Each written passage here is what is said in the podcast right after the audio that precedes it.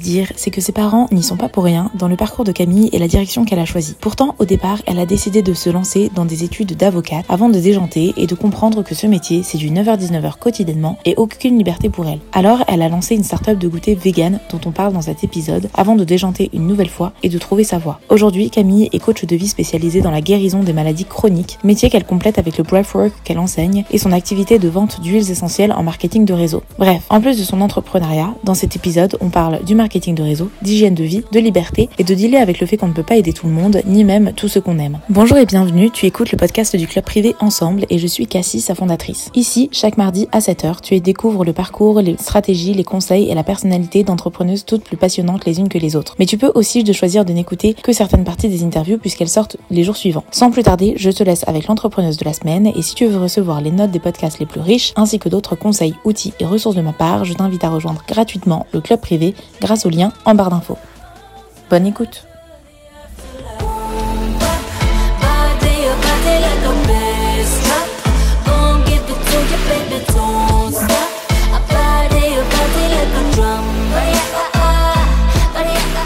as parlé un petit peu de Botera. Et donc, j'aimerais bien euh, bah, commencer à parler de ça aussi. À quel moment ça t'est venu? Tu as parlé déjà un peu de, des autres formations que tu as suivies avec euh, Rachna. Et maintenant, j'aimerais savoir, euh, Botera, à quel moment c'est arrivé dans ta vie? Comment c'est arrivé? Et est-ce que tu as dû. Les barrières, ça a été vraiment juste de les d'assumer le marketing de réseau? Ou est-ce que déjà, à la base, tu avais d'autres croyances par rapport au marketing de réseau? Qu'est-ce que tu en penses? Enfin, je pense qu'il y a énormément de croyances et de non-croyances et de gens qui disent des choses et de gens qui disent d'autres choses. Et surtout sur les huiles. Ouais, ouais.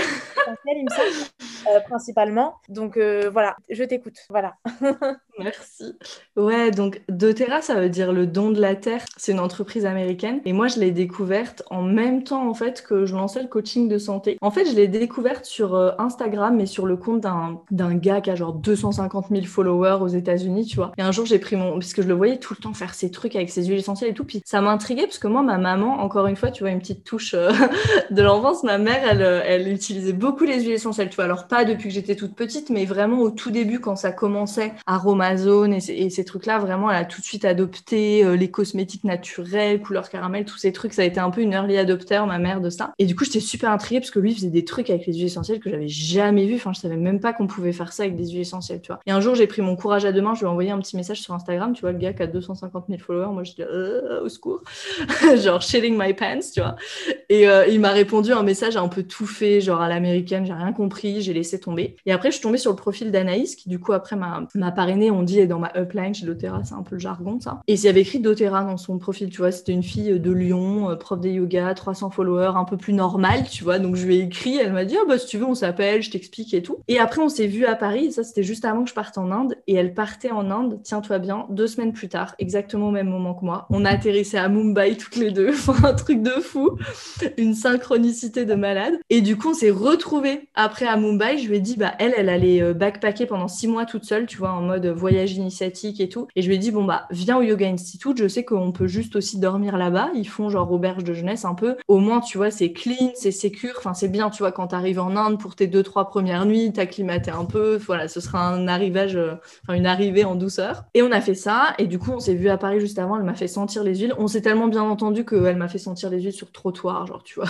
on avait même oublié. Enfin, bref. Et après, elle est arrivée en Inde. Et là, je crois que j'ai explosé de rire. Le tiers de son backpack. Et c'était des huiles essentielles, tu vois. Genre, j'étais là, mais dude, genre, tu pars pour six mois dans ton petit backpack là. Bref, et elle m'a dit non, non, mais moi, c'est ma pharmacie naturelle et tout. Et bon, moi, je partais en Inde. C'est après vraiment quand je suis revenue que j'ai commencé à m'y intéresser un peu. J'ai commandé les huiles. Et alors, enfin, tu vois, les huiles essentielles, c'était juste autre chose pour moi. Enfin, j'étais là, mais waouh, doTERRA, ça sent tellement autre chose que j'ai été waouh vraiment par les huiles, tu vois, par le produit. Et après, en les connaissant aussi par l'énergie, le taux vibratoire, c'est plein de trucs qui sont venus après. Mais voilà. Et donc, du coup, bref, et moi, hyper entrepreneuse, tu vois, j'avais même pas regardé ni le plan de compensation, ni tous les trucs. Je dis, vas-y, je me lance avec toi.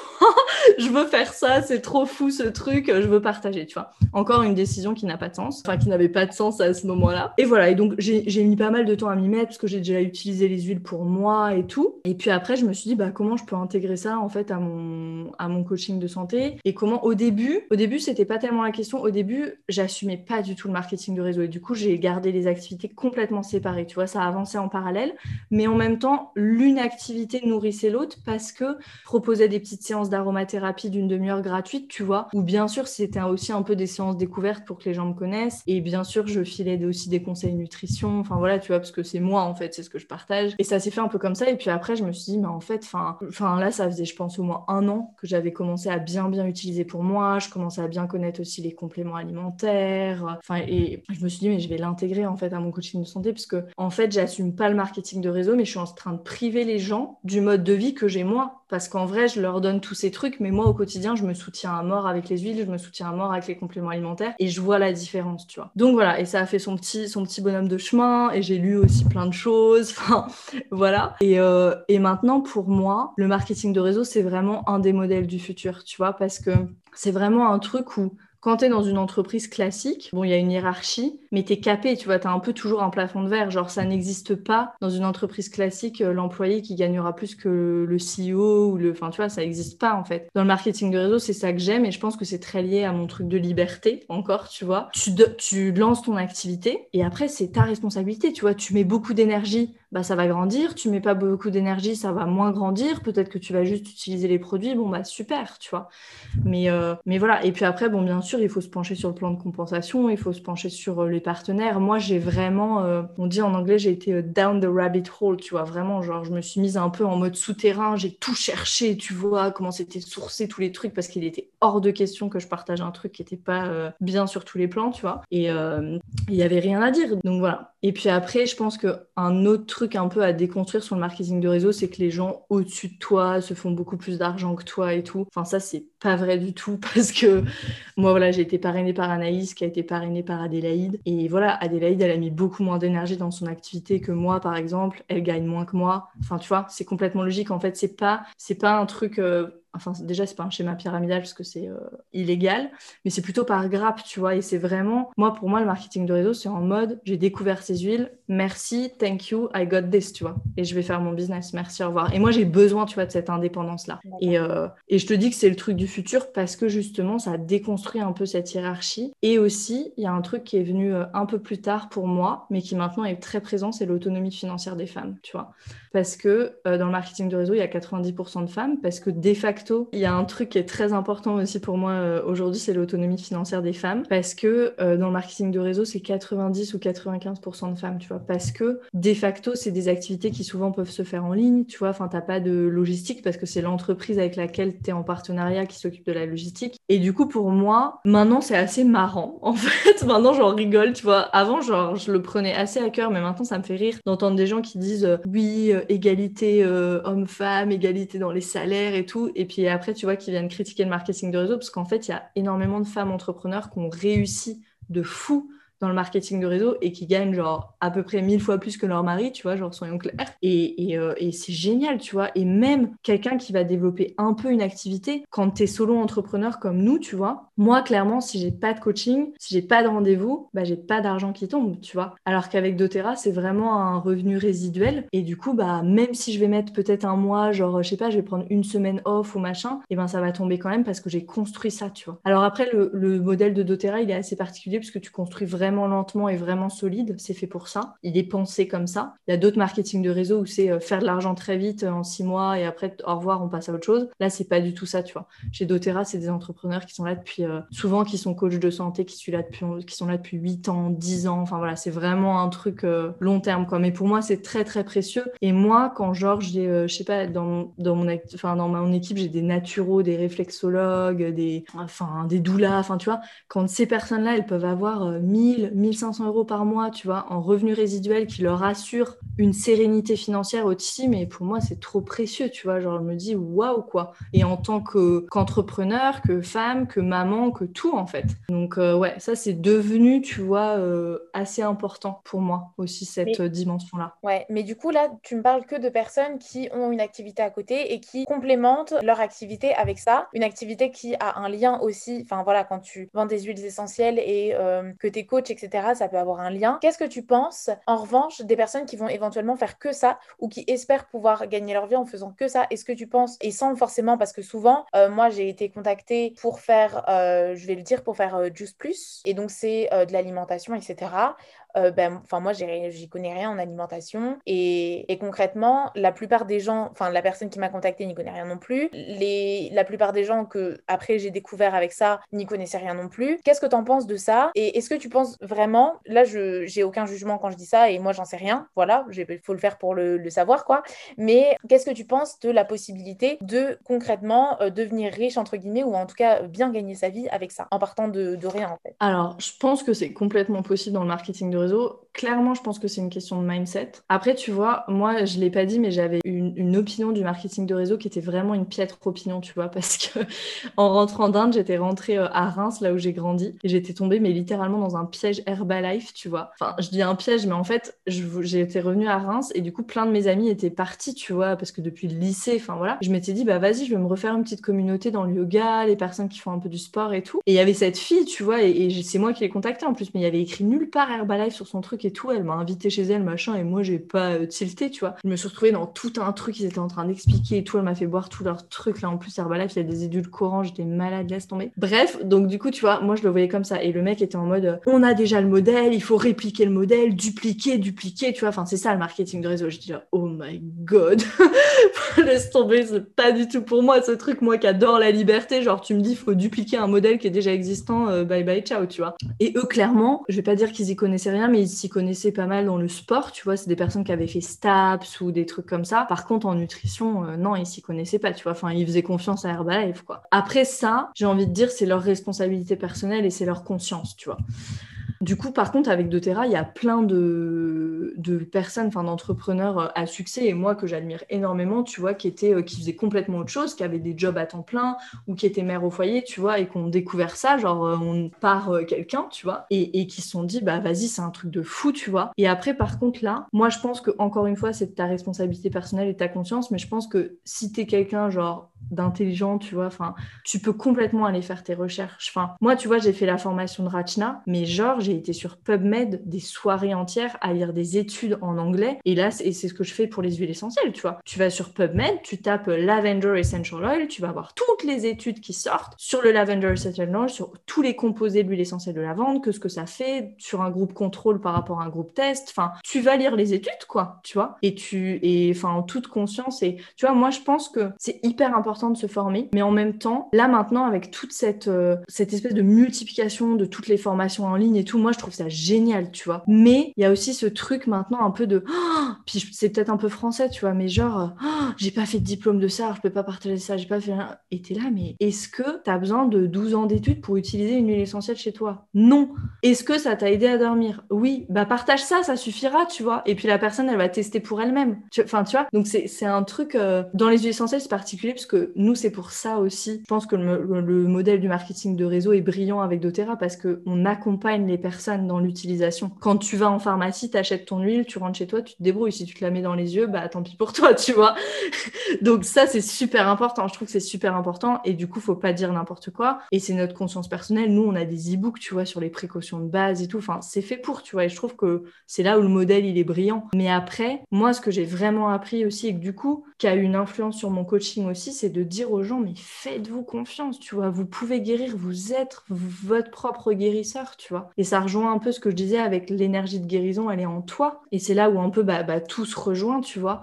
Et c'est pour ça que l'autonomie, pour moi, c'est une... Et l'autonomie, ça va aussi un peu avec la liberté, c'est une valeur euh, hyper, hyper importante, tu vois. Et je pense que, en fait, ça fait des années, je pense depuis la génération de nos grands-mères, en fait, qu'on a mis, qu'on a complètement abandonné notre autonomie, qu'on l'a donné aux blouses blanches, tu vois, qui en vrai savent pas mieux que toi. Parce qu'il y a personne qui sait mieux que toi quand il s'agit de ton corps et de ta santé. Absolument personne. Moi, je peux en témoigner parce que pendant 20 ans, on m'a pas donné euh, de solution ni pour l'asthme, ni pour l'eczéma, à part me donner de la cortisone, tu vois, et m'envoyer à l'hôpital euh, tous les trois mois quand j'avais des crises d'asthme. Donc clairement, tu vois, voilà. Et c'est moi qui ai cherché, c'est moi qui me suis mis en chemin sur mon chemin de guérison, tu vois. Donc euh, que ce soit les huiles essentielles ou n'importe quoi d'autre, tu vois, n'importe quoi d'autre, c'est pas juste les huiles essentielles en fait. C'est pour tout. Et en plus, pour moi, c'est vraiment un effet domino, tu vois, parce que quand tu commences à te faire confiance dans ta santé, qui est genre quand même, je pense, la base de tout le reste, tu vois, ou en tout cas un gros bout, un gros morceau, bah, si tu as confiance en toi dans ce domaine-là, c'est domino. Tu vas avoir confiance en toi dans ton activité, tu vas avoir confiance en toi dans tes relations, qui fait que les gens vont avoir confiance en toi et du coup, tu vas attirer euh, des clients, tu vois. Enfin, donc, euh, donc pour moi, c'est très, très puissant, très, très puissant. Mais maintenant, euh, ça fait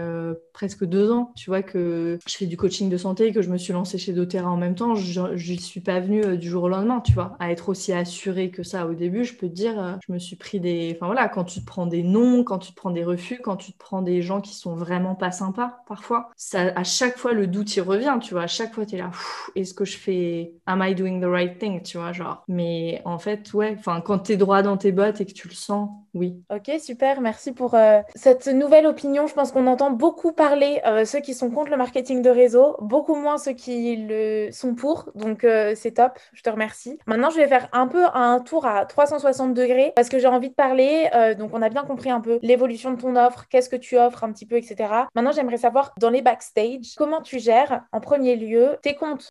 je pense que c'est quelque chose que beaucoup d'entrepreneuses fuient, enfin, en tout cas, n'aiment pas. J'aimerais savoir comment toi, tu t'organises, sachant que bah, voilà, tu as le, le, marketing de réseau, tu offres ton coaching, tu suis des formations, comment tu réinvestis, comment tu gères au quotidien. Voilà, je veux tout savoir. Ouais, merci. Bah, ça aussi, tu vois, euh, j'ai fait pas mal de chemin avec le marketing, grâce au marketing de réseau là-dessus, parce qu'il y a un moment donné où je me suis dit, en fait, si je veux le traiter comme un business et pas comme un hobby, tu vois, genre on dit euh, treat it like a hobby, you'll make hobby money, et treat it like a business, you'll make business money, tu vois, genre, je me suis dit, va falloir que je commence à regarder les chiffres. Et ça, je détestais, mais c'était presque une phobie pour moi, tu vois. Et je pense aussi que c'est pour ça qu'avec Yupi, ça n'a pas marché, parce que j'ai pas du tout, enfin, je, je le dis maintenant aujourd'hui, je me suis pas comportée souvent, pas, pas tout le temps, mais souvent pas comme une chef d'entreprise diligente, dans le sens où une chef d'entreprise diligente, genre, tous les matins, elle devrait ouvrir son compte en banque pour regarder où en est sa trésorerie et tout, tu vois. Surtout quand tu vends du produit. Bref, ça, c'était le premier point. Mais du coup, doTERRA, ça m'a vraiment engagé à dire, OK, maintenant, je vais me loguer dans le back-office, je vais regarder le volume et tout, tu vois. Et ça, ça a été en cascade aussi, parce que du coup, je me suis loguée aussi dans mes comptes bancaires et tout, et j'ai dépassé, tu vois, je parlais de, j'ai dépassé beaucoup de croyances limitantes et tout, des peurs aussi, tu vois. Il y a plein de personnes, je pense, je suis pas la seule dans ce cas, et pour moi, c'est dur de dire ça, tu vois, genre, j'ai peur des chiffres, mais c'est pas j'ai peur des maths, c'est j'ai peur de voir la réalité des chiffres, tu vois. J'ai peur de voir, euh, purée, j'ai gagné que 300 euros ce mois-ci, tu vois, un truc comme ça. Bon, un premier truc, ça a été de séparer mon compte bancaire et mon compte, euh, genre, d'auto-entrepreneur, parce que au début, tu vois, ils te laissent avoir un peu mélangé, mais là, c'était impossible de suivre la trésor, enfin, c'était trop le bazar. Donc, du coup, moi, j'ai un compte Conto, qui est une banque en ligne, pour euh, mon auto-entreprise. Et après, j'ai mon compte euh, genre chez BNP euh, normal. Et voilà. Et du coup, moi, c'est très simple. Tout ce qui est acheté sur mon site internet, enfin, tous mes produits, du coup, ils sont sur mon site internet. Mon site internet, il est connecté à Stripe et Stripe est connecté à Conto. Donc voilà, tout, c'est très simple. Et sur mon site internet, c'est WooCommerce, je, l'ai sur WordPress. Et c'est WooCommerce et ça me génère les factures automatiquement. Et donc voilà. Et du coup, tous les mois, alors moi j'ai mon rituel par contre de début de mois. Ça, c'est peut-être un truc que je peux transmettre parce que c'est un vrai rituel que j'ai. Et je pense que je le fais depuis six mois à peu près ça et ça a changé ma vie. En fait, je sais pas comment on dit en français, mais je front load, je front load my month. Tu vois, c'est vraiment ça. Genre, je, je, je charge, je précharge mon mois pour qu'il y ait plein de trucs que j'ai plus à faire. Donc j'ai une checklist de début de mois le premier ou plus tard le 2 du mois, je prends, je fais toute ma compta. Donc j'ai mon tableau Excel, tu vois, pour calculer mon net. Comme ça, je déclare mes, mon URSAF, je déclare tous les trucs, tu vois, que j'ai à faire. Je fais un point sur mes comptes. Voilà, ça c'est fait.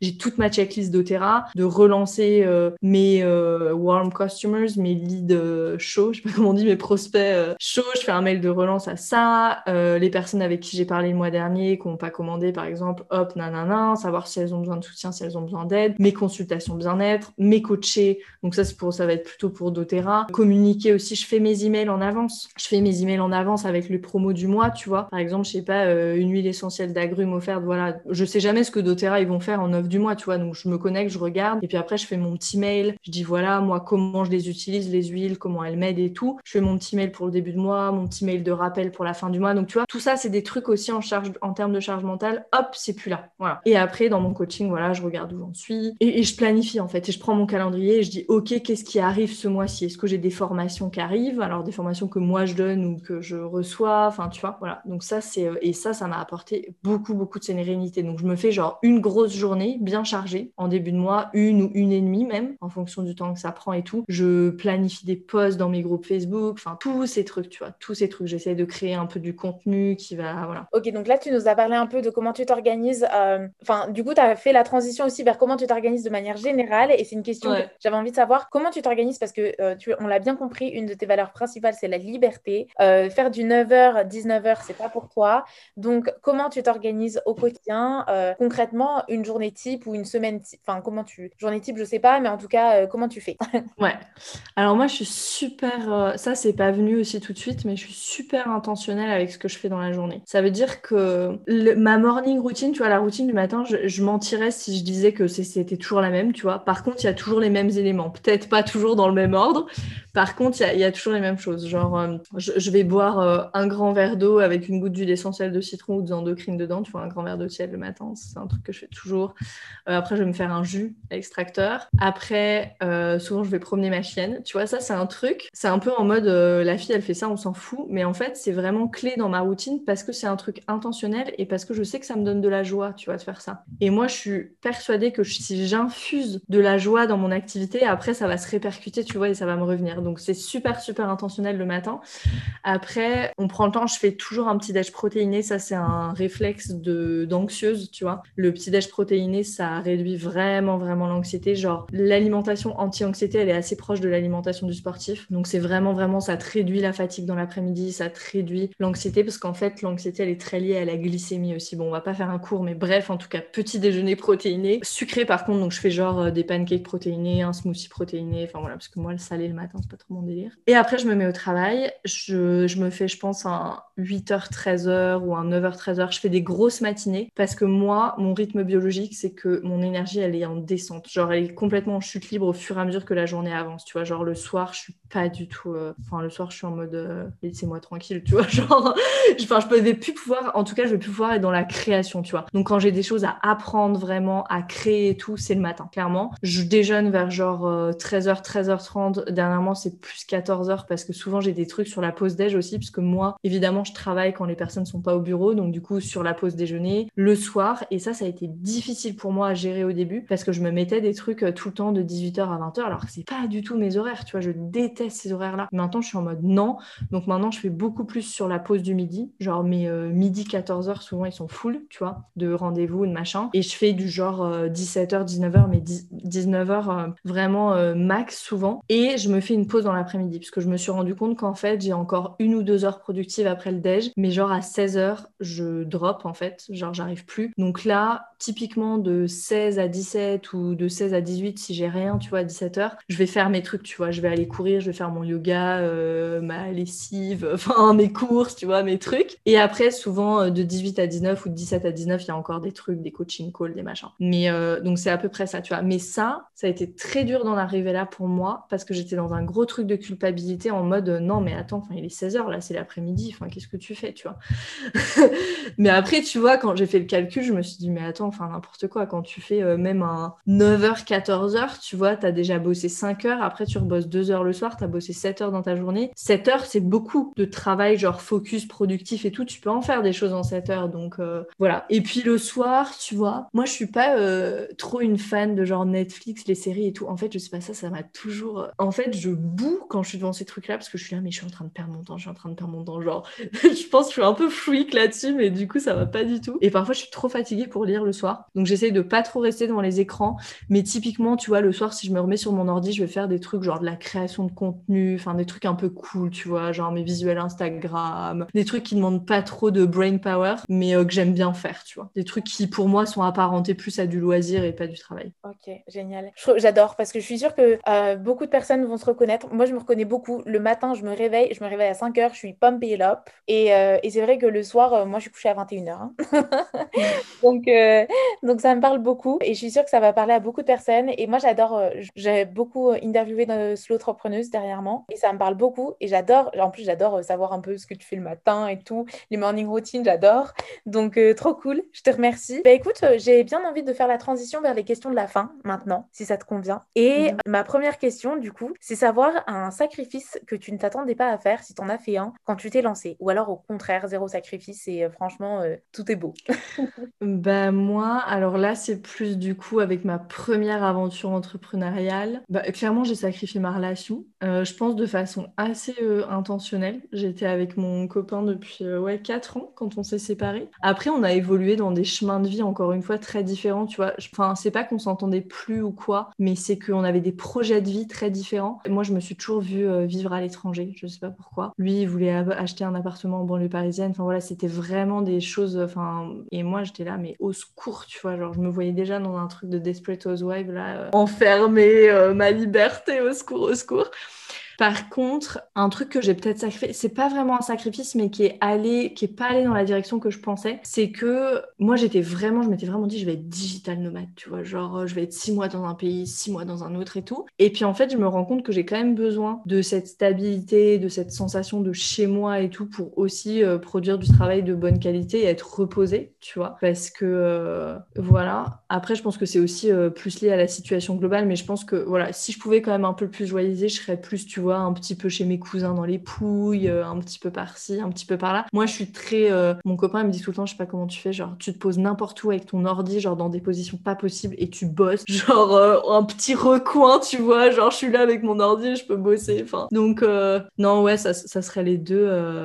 Donc finalement, c'est plutôt ton image de l'entrepreneuriat qui a changé. Tu t'attendais à quelque chose et finalement, ça a été différent. Exactement. Je pense que c'est peut-être l'image de l'entrepreneuriat que j'ai sacrifié. Ce serait plus justement formulé comme ça. Ouais. C'est très intéressant. Et du coup, euh, j'aimerais savoir maintenant, euh, c'est peut-être Rachna qui te l'a donné, puisque j'aimerais savoir le meilleur conseil qu'on t'ait donné. Ah, c'est pas mal ça comme question. Non, je crois que le, meilleur conseil euh, qu'on m'ait donné et que je me redonne tous les jours, c'est vraiment, vraiment de se faire confiance, tu vois ça peut paraître assez bateau et c'est pas que se faire confiance, c'est faire confiance de façon générale parce que je pense que le plus gros travail que j'ai fait, ça n'a pas tant été de me faire confiance parce que moi, j'ai jamais eu trop de problèmes. Enfin, tu vois, je me suis lancée sur Instagram, j'ai recréé un compte Let's Go, je me mettais en live. Enfin, tu vois, j'ai pas du tout de peur d'être visible et tout. Enfin, je sais pas, c'est pas une peur que j'ai en tout cas. Par contre, j'ai toujours la peur que les choses puissent mal se passer. Tu vois, je lance ça, il va y avoir personne qui est intéressé. Enfin, tu vois, donc j'avais pas de confiance globale dans processus, tu vois, et de faire confiance, de se dire en fait, je pose des actions, je fais de mon mieux, et en fait, les personnes qui sont attirées par moi, elles vont me trouver, tu vois, parce qu'on est, euh, énergétiquement, on est un match et genre, elles, vont me trouver, tu vois, ou les personnes qui ont besoin de moi ou, peu importe. Mais ça, tu l'as fait juste avec un coup de pied aux fesses ou t'as fait quelque chose d'un peu euh, Non. Ah non, ça, ça a été vraiment un travail de longue haleine. J'avais beaucoup travaillé euh, en breathwork là-dessus, euh, beaucoup, beaucoup. J'ai respiré à travers ça énormément. Le breathwork, en deux mots, c'est des techniques, c'est une technique de respiration. On s'allonge et on respire pendant 50 minutes par le ventre, par la poitrine. C'est très puissant.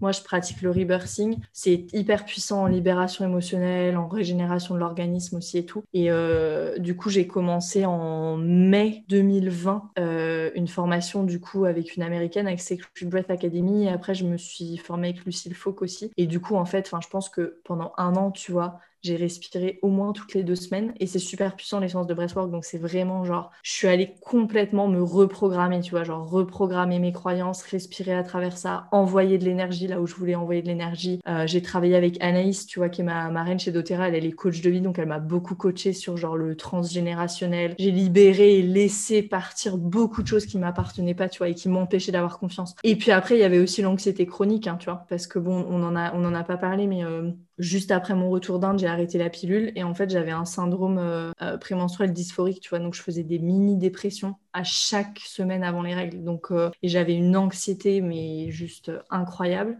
Et ça, maintenant, je le sais, tu vois, mais c'est complètement physique. Mais quant à ça, en fait, tu peux juste pas avoir confiance, tu vois. Enfin, confiance en l'avenir, confiance en le processus, de quoi tu parles, tu vois.